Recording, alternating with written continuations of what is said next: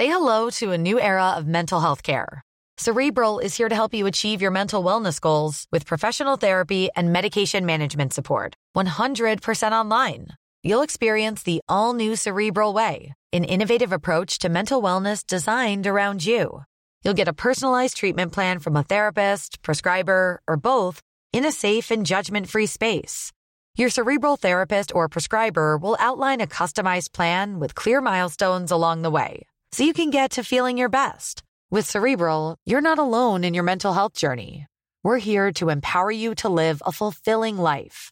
So take that first step towards a brighter future and sign up today at cerebral.com slash podcast and use code ACasts to get 15% off your first month. Offer only valid on monthly plans. Other exclusions may apply. Offer ends July 31st, 2024. See site for details.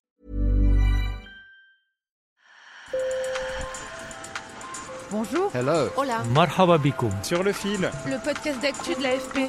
Des nouvelles choisies pour vous sur notre fil info.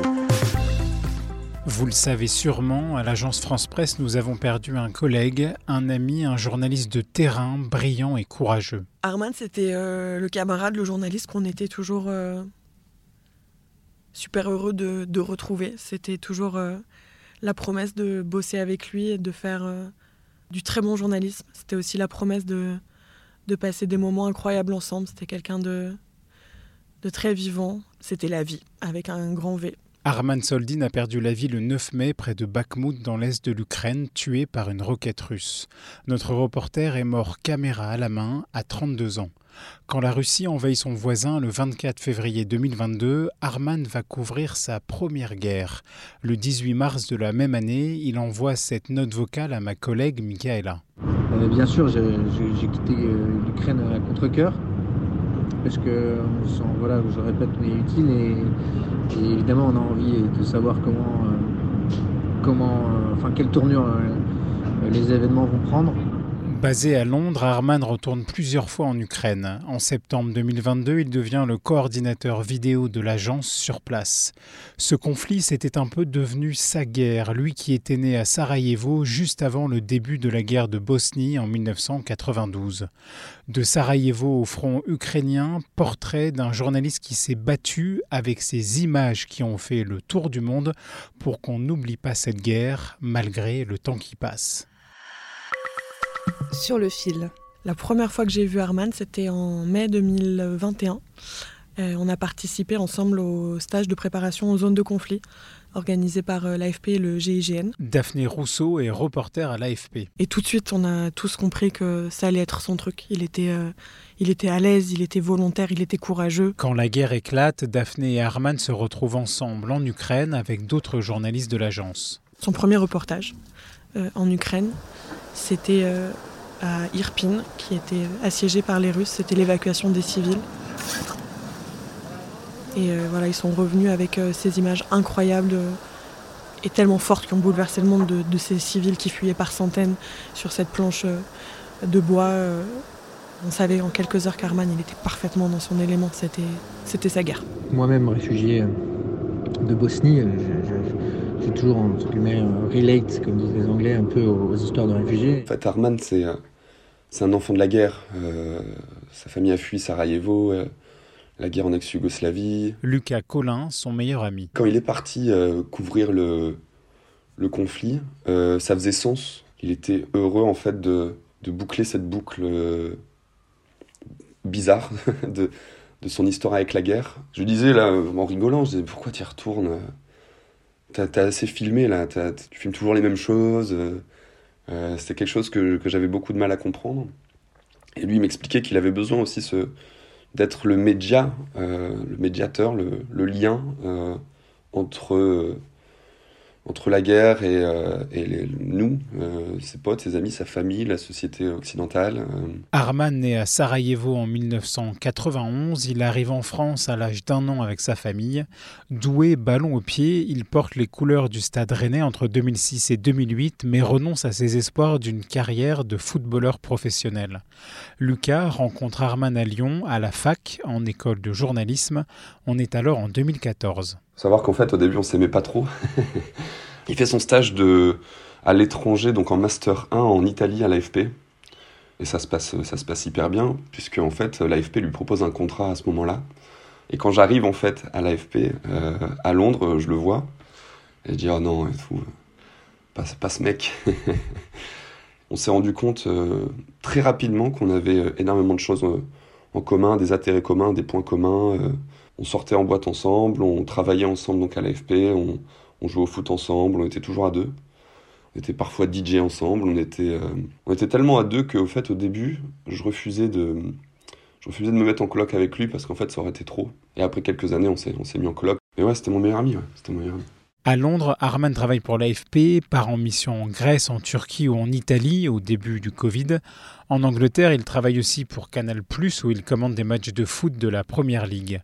Le rire, la bonne humeur d'Arman, c'est ce qui revient le plus. Son rire, c'était un, c'était un, chambreur euh, hors pair, un charieur, euh, un charieur magnifique.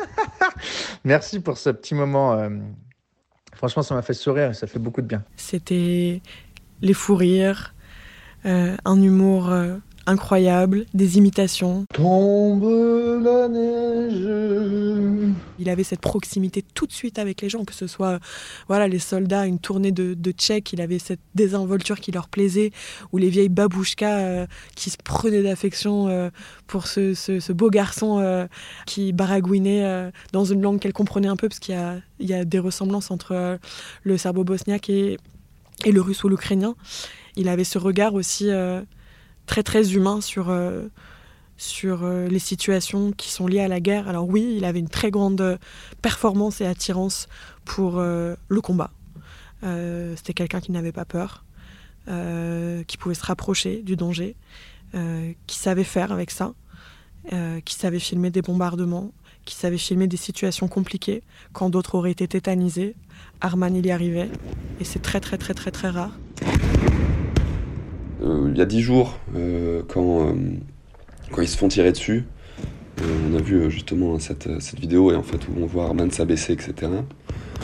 Il m'a dit que c'était la première fois qu'il avait eu peur à la guerre. Mais il savait aussi voilà, sortir des, des, des sujets incroyables à l'arrière-front avec les gens. Il avait, il avait aussi ce regard-là. Arman, c'était l'adrénaline et l'émotion.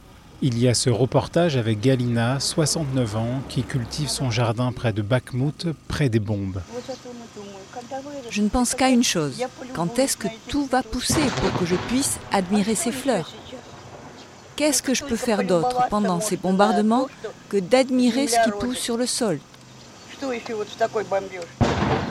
Ou encore sa chronique du sauvetage d'un hérisson, Arman et le reste de l'équipe de l'AFP s'étaient pris d'affection pour ce petit animal blessé trouvé dans un cratère près du front. Et je viens d'improviser une petite, euh, une sorte de mini biberon avec des trucs pour, euh, bah, avec notre kit médical à nous, quoi. Je pense que, je pense qu'en plus, euh, c'est une histoire qui qui devait faire craquer un peu les, les filles aussi là-bas. à l'international. Je pense que c'est ça aussi euh, qui, euh, qui, devait bien le faire rire parce que ça le rendait, ça le rendait encore plus, euh, encore plus mignon qu'il n'était. ça en dit beaucoup aussi sur sa, sa faculté à, à, tourner une situation dramatique en quelque chose d'un peu plus joyeux, un peu plus, peu plus heureux. Et quand il revenait, en fait, il laissait rien transparaître, quoi. Il filtrait pas mal de choses, je pense. Ce qui est sûr, c'est que pour lui, et pour les autres journalistes aussi qui ont déjà été tués euh, depuis le début de ce conflit, on ne peut rien lâcher. Et il faudra rien lâcher en Ukraine, et puis ailleurs, quand il y aura d'autres guerres, quand il y aura d'autres conflits, on sera là. Daphné a tenu aussi à partager un moment fort qu'elle n'oubliera jamais. C'est la première fois qu'on va dans le Donbass, c'est la première fois qu'on se retrouve vraiment sur, euh, sur les combats. On a bien la boule au ventre, on n'emmène pas large. Et euh, on met la radio, et d'un coup, il y a cette chanson Forever Young, I Wanna Be.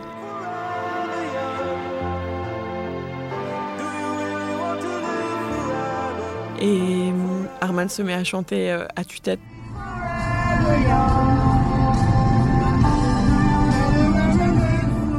Je commence à dodeliner de la tête, à chantonner, puis on s'est mis à, chanter à tue-tête et toute la pression euh, s'est relâchée. Et voilà, c'était un moment vraiment très fort. Et cette chanson, elle est passée des milliards de fois dans la voiture, euh, sur la radio militaire ukrainienne. Et, moi, je l'écoute en boucle depuis la mort d'Arman. Et, chaque parole de cette chanson, elle a un sens incroyable aujourd'hui.